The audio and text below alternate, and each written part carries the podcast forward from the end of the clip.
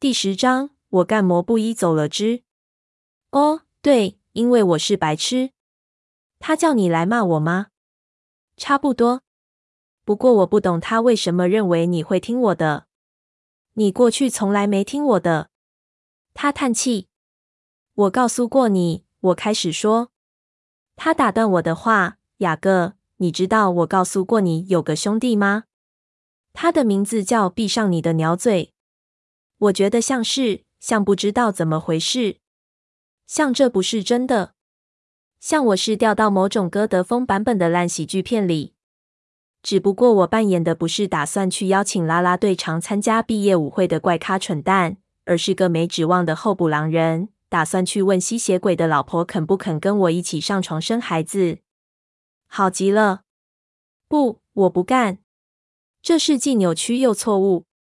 我要忘掉所有他讲的话，但我会跟他谈谈。我会试着叫他听我的话，而他不会听的，就跟过去一样。爱德华并没有回应或批评我的想法，只是领头走回屋子去。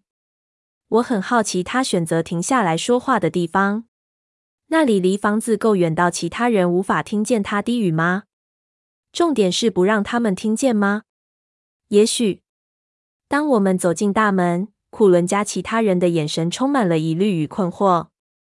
没有人显出嫌恶或愤怒的神情，所以他们一定没听见爱德华要求我帮忙的两件事中的任何一件。我在敞开的门口迟疑了一下，不知道现在该怎么做。其实最好是在这个位置，有从外面吹进来的一点可呼吸的空气。爱德华走进聚集了众人的大厅中，肩膀僵硬。贝拉焦虑地望着他，然后双眼扫向我片刻，之后又再看着他。他的脸色变得灰白，而我也明白了他所谓的压力会使他感到更糟的意思。我们要让雅各跟贝拉私下谈谈，爱德华说。他的声调完全没有变化，像个机器人。等我烧成灰烬再说。罗斯利对他嘶吼。他仍旧轻声护在贝拉的头部上方。一只冰冷的手充满占有性的放在贝拉辉煌的脸颊上。爱德华没看他。贝拉，他用同样空洞的声音说：“雅各想跟你谈谈。你害怕单独跟他相处吗？”贝拉看着我，一脸困惑。然后他看看罗斯利。罗斯，没事的，小个不会伤害我们。跟爱德华去吧。这说不定是个诡计。金发妖女警告说：“我看不出来能有什么问题。”贝拉说：“卡莱尔跟我绝不会离开你的视线。”罗斯利，爱德华说。那毫无情感的声音爆裂，透露其中的怒气。我们才是他害怕的对象。不，贝拉低语，他的双眼闪烁，睫毛也湿了。不，爱德华，我不是。他摇摇头，露出一点微笑。那笑容真让人不忍心看。我不是那个意思，贝拉。我没事，不用担心我。太病态了。他说的对，伤害到他的感觉时，他会惩罚自己。这女孩是个典型的殉道者。她完全生错了时代。她应该活在古时候，能让她有个好理由把自己送去喂狮子。大家都出去，爱德华说，他的手僵硬的朝门口一挥。请。他为了贝拉试图保持的镇定，快撑不住了。我看得出来，他有多接近刚才在外面时那个正被烈火焚烧的人。其他人也看见了，他们沉默的朝屋外走。我连忙让出路来。他们走得很快，我的心才跳了两下。房间里只剩下罗斯利，走到一半还迟疑着，而爱德华还等在门口。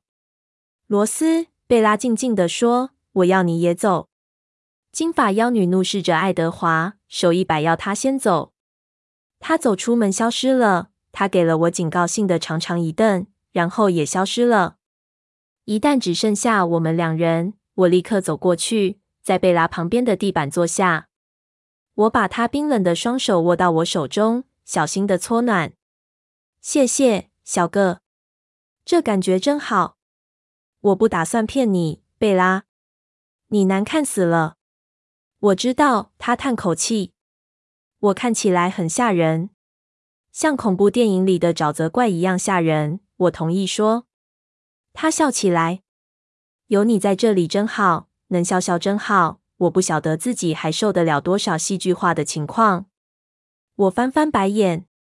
好吧，好吧。他同意说：“我是自找的。”没错，你是。说真的，贝拉，你到底在想什么？他叫你来骂我吗？差不多。不过我不懂他为什么认为你会听我的。你过去从来没听我的。他叹气。我告诉过你，我开始说。他打断我的话：“雅各，你知道我告诉过你有个兄弟吗？他的名字叫闭上你的鸟嘴。好名字。”他对我露出大大的笑容。他的皮肤紧绷在骨头上。这话不是我讲的，我在重播的《辛普森家庭》里看来的。没看到这集，非常好笑。有好一会儿，我们都没讲话。他的手开始有点暖起来了。他真的叫你来跟我谈谈吗？我点头。跟你讲点道理，叫你听进去。这仗还没打就输了。那你干嘛同意？我没回答。我不确定自己晓得答案，但我知道这点。我跟他在一起的每一分钟，都将增加我日后会感受到的痛苦。就像个手头存货有限的吸毒者，最后审判的日子即将降临。我现在吸的越多，等我的存货用完时，就会越惨。在安静了一分钟之后，他说：“船到桥头自然直，你知道。”我相信这话，那让我又冒火了。痴呆是你的症状之一吗？我怒道。他大笑，但我的怒气是如此真实，以至于我握着他的手都在抖。也许他说，我没说事情会很容易解决，小个。但在我人生中经历过这么多事情之后，到如今这地步，我怎能不相信魔法？魔法，尤其是对你。他说，脸上带着微笑。他从我手中抽回一只手，贴住我的脸颊。比之前暖了，但对我的皮肤而言仍觉得冰凉，跟我碰到大部分的东西一样。比对任何人还强，将会有种魔法等待着帮你把一切事情都变好。你在胡说些什么？仍是微笑。爱德华跟我说过一次，你们那神奇的命定像什么模样？他说那像仲夏夜之梦，像魔法。雅各，你会找到真正你要找的人。然后，所有这一切就都有道理了。如果他不是看起来如此脆弱，我一定会大声尖叫。事实上，我是对他咆哮了几声。如果你认为命定可以把现在这疯狂变成有理，我努力想着字眼。难道你真的认为，因为我可能有一天会对某个陌生人一见钟情，然后所有问题都得到解决？我伸出手指着他膨胀的身体，告诉我。贝拉，这么做的目的何在？我爱你的目的何在？你爱他的目的何在？当你丧命，那句话是吼出来的，这能解决什么问题？我的、你的、他的，所有这些痛苦的目的何在？虽然我根本不在乎他的死活，但你也正在谋杀他。他退缩了一下，但我继续说，所以到了最后。你这扭曲之爱的故事的目的何在？如果这里面有任何道理存在，拜托你，贝拉，请告诉我，因为我搞不懂。他长叹一声：“我还不知道，小个。但我就是觉得，虽然现在真的很难看见，但这到最后一定是件好事。我猜你可以把它称为信念。你会白白送命，贝拉，白白送命。”他的手从我脸上垂下，落到隆起的腹部，爱抚着他。他不用说出来让我知道他在想什么。他会为他而死，我不会死的。他咬着牙说：“我看得出来，他正在重复他之前说过的话。我会让我的心脏保持跳动。我强壮的足以做到这点。这全是屁话，贝拉。你陷入这团超自然的混乱太久了。”这件事没有正常人能办到的。你不够强壮。我把他的脸捧到手中。我不需要提醒自己温柔一点。他整个人看来似乎一碰就碎。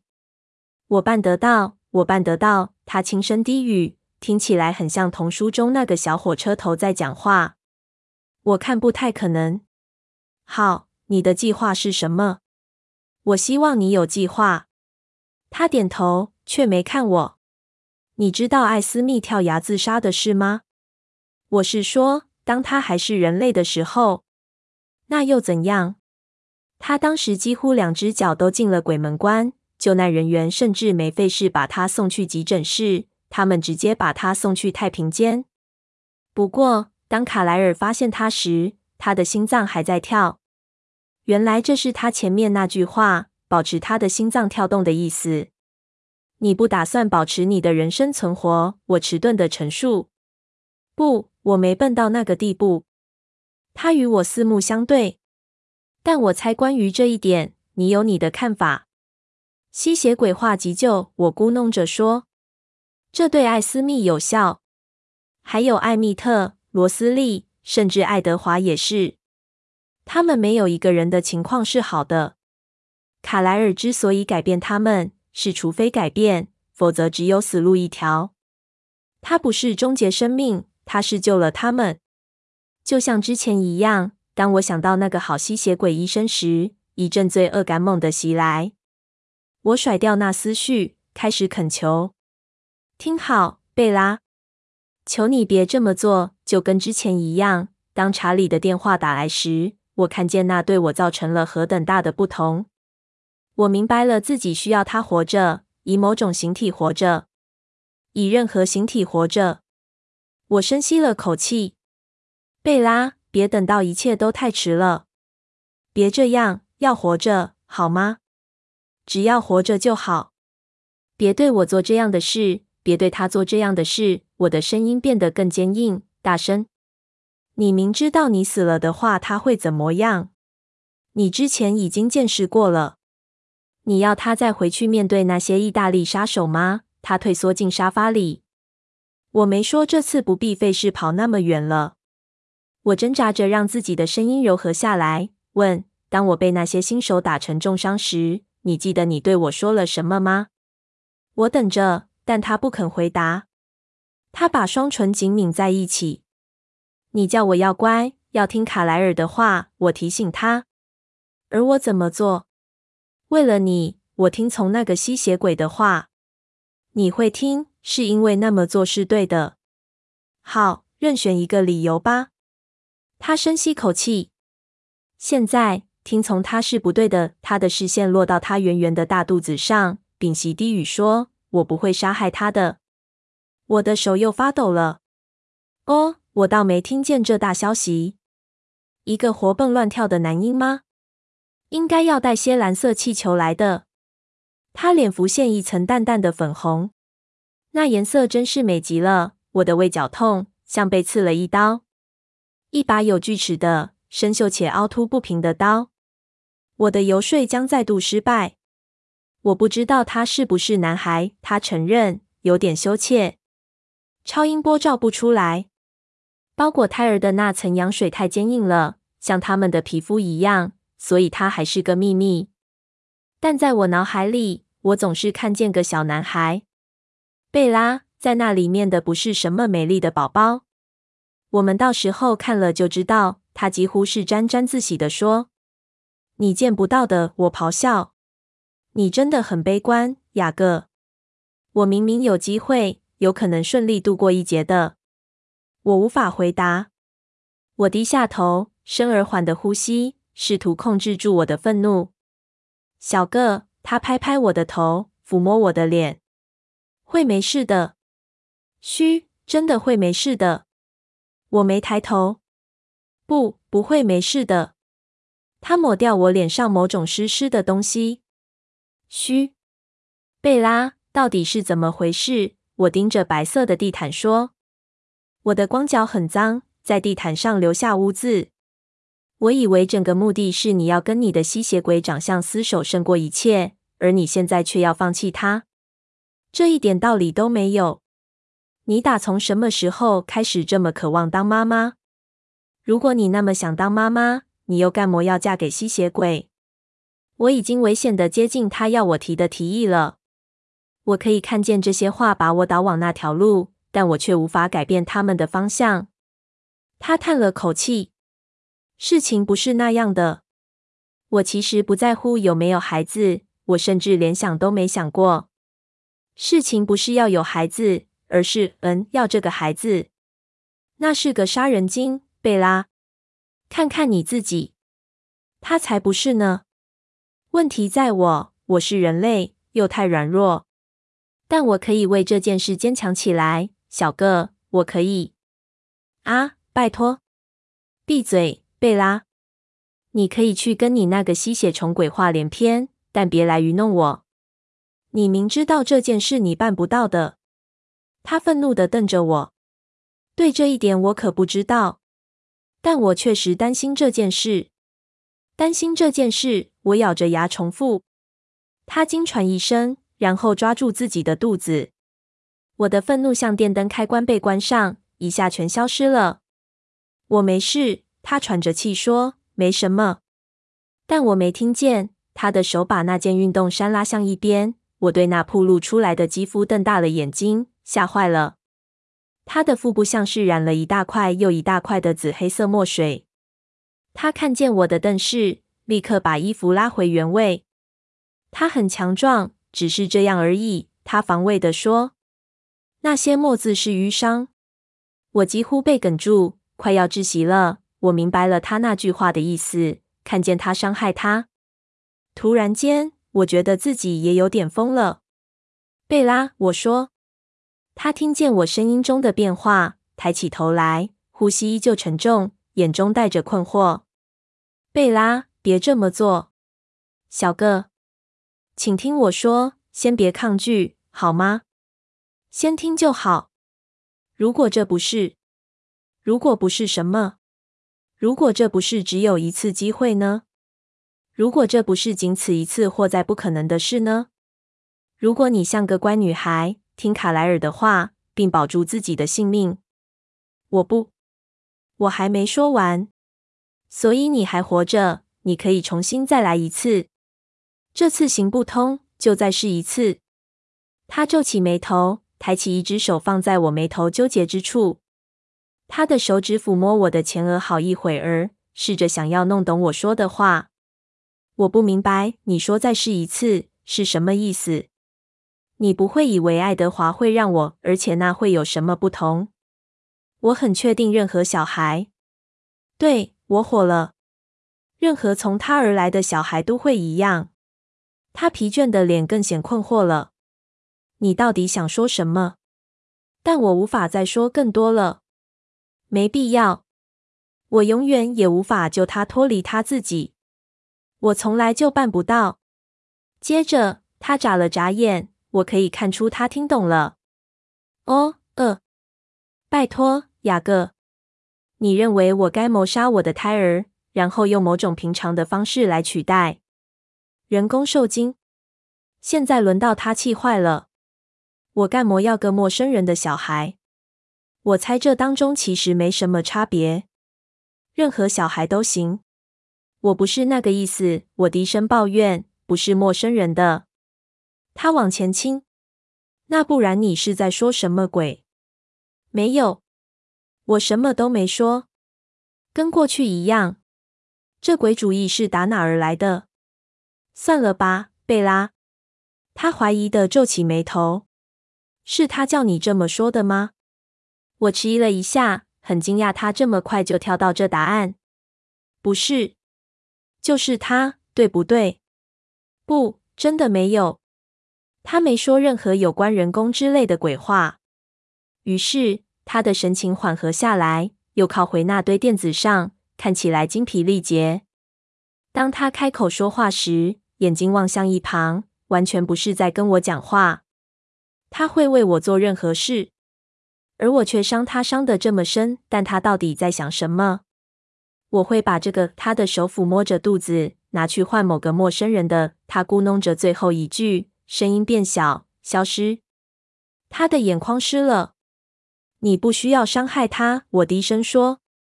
为他求情的话，像毒药般烧灼着我的口，但我知道这个角度大概是保住他性命的最好办法。不过，野人只有千分之一的机会。你可以令他再度快乐起来，贝拉。我真的认为他已经失去快乐了。坦白说，我真的这么认为。他似乎没在听，他的手在那伤痕累累的肚子上画着小圈圈，同时一边咬着自己的唇。安静了好长一段时间。我好奇库伦一家是不是走很远，他们会听见我可怜的、毫无希望的试图跟他讲道理吗？不是陌生人，他对自己喃喃自语。我退缩了一下。到底爱德华跟你说了什么？他用低沉的声音问。没什么，他只是认为你会听我的。不是这件事，是有关再试一次那点。他双眼锁住我的，我看得出来，我已经说太多了。什么都没有。他的下巴有点掉下来。哇，寂静了几拍心跳的时间。我又低下头看我的脚，无法面对他的凝视。他真的什么都肯，对吗？他低声说。我告诉你，他发疯了。千真万确，贝拉。我很惊讶你没立刻告发他，让他惹上麻烦。当我抬起头来，他正咧嘴笑着。我有想过，我试着对他笑回去，但我感觉到那笑容在我脸上变了形。他知道我在提供什么。而他连考虑都不考虑。我早知道他不会，但还是感觉蛮伤的。你也一样，为了我几乎什么都肯做，对吗？他低声说：“我真不懂你干嘛这么费事。我不值得你们俩对我这么好。可是结果都一样，不是吗？这次不同。”他叹气。我真希望自己能对你清楚的解释，好让你因此可以明白。我不能伤害他，他指指自己的肚子，正如我不能拿把枪轰你一样。我爱他，贝拉，你为什么总是爱上错误的东西？我不认为我爱错了。我清掉哽在喉咙的硬块，好让自己的声音像我要的那样硬。相信我。我站起身来。你要去哪里？我在这里毫无益处。他伸出细瘦的手。恳求说：“别走！”我可以感觉到那股毒瘾要把我吸过去，试图把我保持在他身边。我不属于这里，我必须回去。你今天为什么会来？他问，手仍毫无力气地伸着。只是来看看你是否真的还活着。我不相信查理所说的“你生病了”之类的话。从他脸上，我看不出来他是否相信我的话。你会再回来吗？在之前，贝拉，我不会在这里闲晃，看着你死亡。他退缩了一下。你说的对，你说的对。你应该走。我朝门口走去。再见，他在我背后说：“爱你，小个。”我差点就回去了。我差点就转过身，跪下来，再一次开始恳求。但我知道，我得戒掉贝拉，在他害死我之前。就像他正在害死他一样，戒掉他这个使人上瘾的毒品。是啊，是啊，我边走边含糊地说：“我没看见任何一个吸血鬼。我不理我那独自停在草坪中间的摩托车。现在它对我而言不够快了。我爸一定吓死了，山姆也是。没听到我变身，狼群会怎么去解读这件事？他们会认为，在我有机会变身之前。”库伦家就撂倒我了吗？我脱下短裤，不在乎有谁会看，开步奔跑。在跨出半步时，我已变为狼形。他们都在等待，他们当然在等。雅各，小个，八个声音异口同声，都松了口气。现在给我回来！狼族首领的声音命令着。山姆气死了。我感觉保罗离开。于是我知道比利跟瑞秋都在等着要听我发生了什么事。保罗急着要去告诉他们我没被吸血鬼生吞活剥的好消息，所以没听完我整个故事就变身了。我不需要告诉狼群我上路了，当我往回家的路上全速奔跑时，他们可以看见森林在我身旁模糊闪过。我也不需要告诉他们我还处在半疯狂的状态。我脑中想吐的感觉十分明显。他们看见了所有的恐怖：贝拉斑驳的腹部，他刺耳的声音，他很强壮，如此而已。爱德华脸上那如同被火焚烧的人。看着他越来越虚弱，并白白浪费掉自己的性命；看着他伤害他，罗斯利弯身笼罩着贝拉毫无生气的身体。贝拉的性命对他根本一文不值。就这一次，所有人都无话可说。他们的震惊在我脑中是个沉默的呼喊，无言的呼喊。在他们任何人恢复过来之前，我已经离家只剩一半路程了。然后，他们全都开始朝我奔来，要跟我会面。天几乎都黑了，云层把落日完全遮蔽。我冒险飞奔横过高速公路，让自己不被人看见。我们在离拉布席大约十里处一处伐木工人留下来的空地上碰面。它远离道路，夹在两座凸起的山峰之间，在这里没有人会看见我们。当我抵达时，保罗已经找到他们，所以整个狼群全到齐了。大家同时放声大吼。我脑中乱哄哄的说话声，简直是场大混乱。山姆颈背的毛全都直竖起来，他边发出一连串毫无中断的号叫，边在这圈子的顶端来回踱步。保罗跟贾德像影子般跟在他后面，他们的耳朵紧贴在头的两侧，整个圈子都激动不安。大家全都站着，爆出一声一声低沉的咆哮。起初，他们的怒气并不明确，我以为我是他们发怒的对象。而我因为感觉太混乱而根本不在乎。我违抗了命令，他们可以想对我干什么就干什么。然后，个人没有焦点的困惑开始聚集在一起。怎么可能会这样？这是什么意思？它会变成什么样子？不安全。不对，太危险了。不自然。怪胎。一个受到天谴的东西。我们不能允许它存在。狼群现在同步踱步，同步思考。所有的人，只除了我跟另一位。我坐在不管是谁的旁边，脑筋太混乱而没用我的眼睛或头脑去看我旁边是谁。整个狼群就绕着我们打转。协议不包括这个，这让所有人都陷在危险中。我试着要了解那些盘旋加剧的声音。试着要跟上那些思绪造成的盘绕的路径，要看出他们导往哪个方向，但我看不出个道理来。在他们思绪中心的那些图像，是来自我思绪中的图像。最糟糕的两幅：贝拉的淤青，以及爱德华那痛苦如火焚的脸。他们也怕他，但他们不会对他采取任何行动。保护贝拉，失望。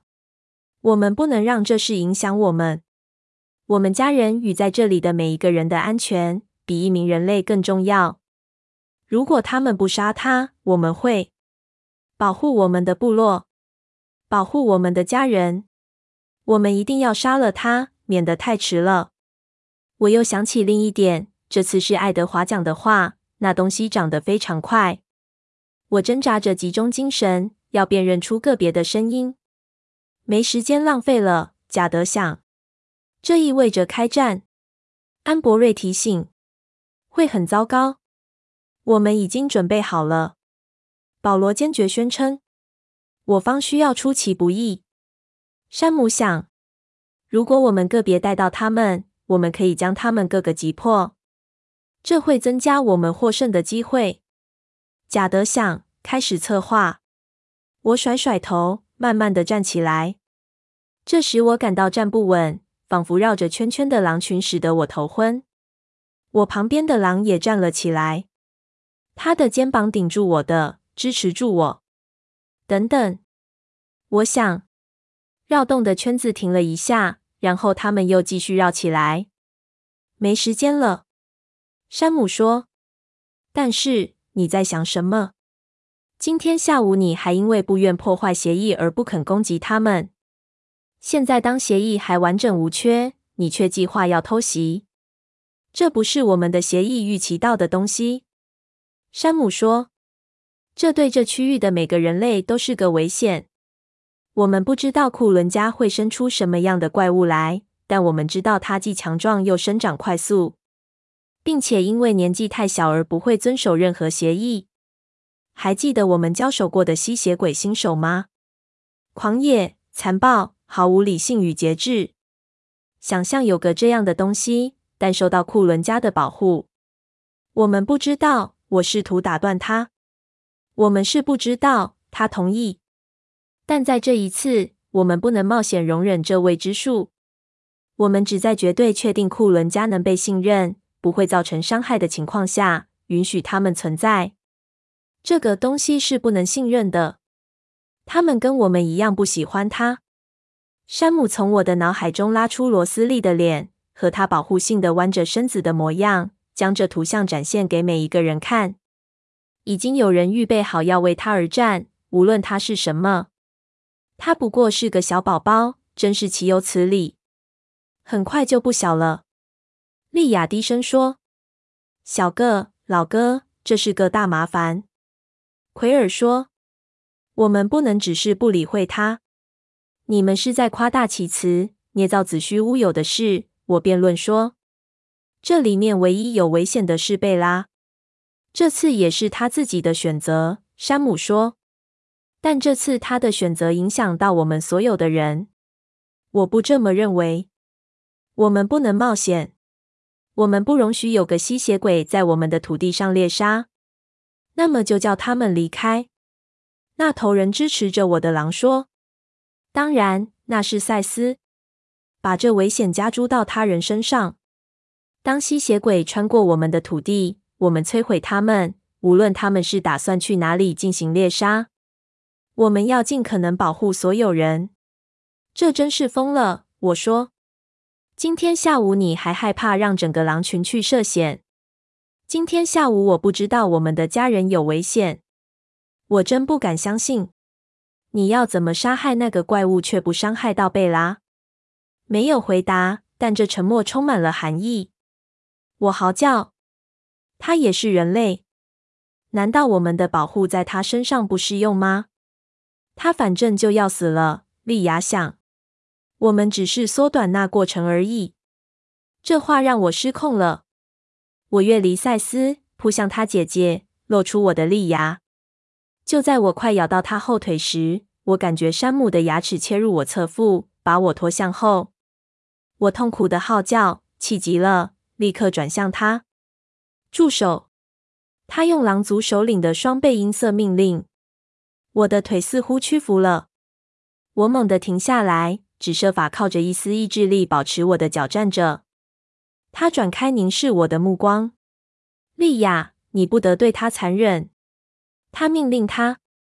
贝拉的牺牲是很沉重的代价，并且我们都要知道，夺取一名人类的性命，违反我们所有的信念，违反了这项原则，是件残酷的事。我们全体将悼念今晚所做的事。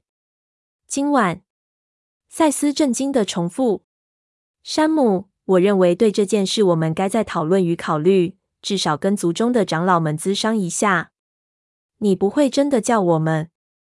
现在我们无法承担你对库伦家的容忍。没有时间辩论。赛斯，你的照着命令去做。赛斯的前膝跪倒，他的头在狼族首领命令的压制下往前伏低。山姆紧绕着我们两个小圈踱步。我们需要全体动员对付这事。雅各，你是我们最强的战士。今晚你得跟我们一起作战。我明白这对你非常困难，因此你将专注对付他们的战士艾米特和贾斯伯。你不必摄入其他的部分。奎尔和安博瑞将与你一起作战。我的膝盖发抖，在狼族首领猛烈攻击我的意志时，我努力地站直，不要跪倒。保罗。贾德和我会负责攻击爱德华跟罗斯利。我想，从雅各给我们带来的讯息看来，他们会是守护贝拉的两位。卡莱尔跟爱丽丝也会在旁边，可能还有艾斯密、博瑞蒂、科林、赛斯跟莉亚会专心对付他们。无论是谁，只要一有空档对付，我们都听到他脑子里结结巴巴跳过贝拉的名字，那怪物，就立刻出手。我们的第一优先是毁灭那怪物。狼群发出紧张同意的隆隆声，紧张使得每个人身上的毛全都竖起来。踱步变快了，掌爪落在有盐味的地面的声音变得更尖锐，爪子插入泥土里。只有赛斯跟我不动，是裸露利牙与贴平耳朵之风暴中心的暴风眼。在山姆的命令下低头的赛斯，鼻子几乎碰到了地。我感觉到他对即将来临的不忠的痛苦。对他而言，这是背叛。在狼人与吸血鬼同盟的那一天，与爱德华·库伦并肩作战，结果让赛斯成为那位吸血鬼的真正朋友。不过，他并没有反抗。无论这有多么伤害他，他都会顺从。他没别的选择。那我又有什么选择？当狼族首领下令，狼群就跟从。山姆过去从来没把自己的权力推展到这个地步。我知道他真心讨厌看到赛斯跪在他面前，像个奴隶跪在主人面前一样。若不是他相信没有别的选择，他不会这样强迫我们。当我们像这样思想全都联系在一起时，他无法欺骗我们。他真的相信摧毁贝拉跟他所怀的怪物是我们的责任。他真的相信他没有时间可以浪费。他深信他必须为此信念付出生命。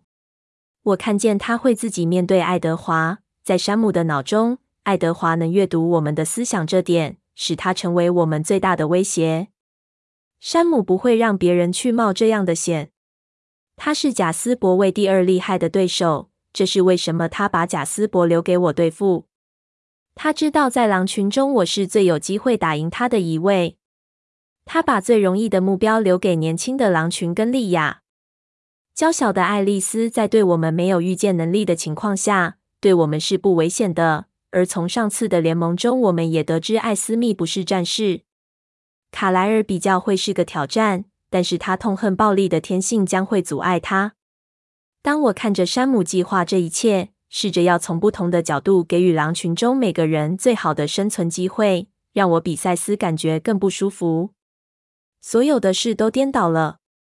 今天下午，我对攻击他们一事紧咬着不放，但赛斯却说对了，那不是一个我已经准备好了的战斗。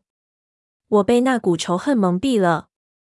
我没有让自己小心的审视它，因为我一定知道自己若留心观看的话，会看到什么。卡莱尔·库伦，没有那股仇恨来遮蔽我双眼之后，看着他。我无法否认，杀害他是种谋杀。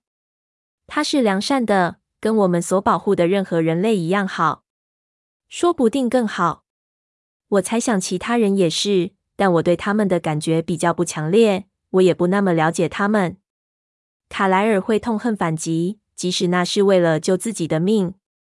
那是为什么我们能够杀了他，因为他不想要我们这些身为他敌人的人死亡。这是错的。这不单是因为杀害贝拉感觉像杀了我，像是自杀。集中注意力，雅各。山姆命令：把不足摆在第一位。山姆，今天稍早我错了。你的理由是错的，但现在我们有责任要去实践。我鼓起勇气撑住自己。不！山姆咆哮，在我面前停下脚步。他瞪着我的双眼。从齿缝间发出深沉的隆隆笑声。是，狼族首领下令，他的双重声音充满愤怒，夹带着狼族首领权力的激动。今晚不得再有任何借口。你，雅各，将和我们一同对库伦家作战。你跟奎尔吉安博瑞一组，将负责攻击贾斯伯和艾蜜特。你有义务保护我们部族，那是你之所以存在的原因。你的履行这项义务。当这项法令颁布，我的肩膀被压得往下垂，我的四肢一软，整个身子趴倒在他面前。狼群中没有人能拒绝狼族首领。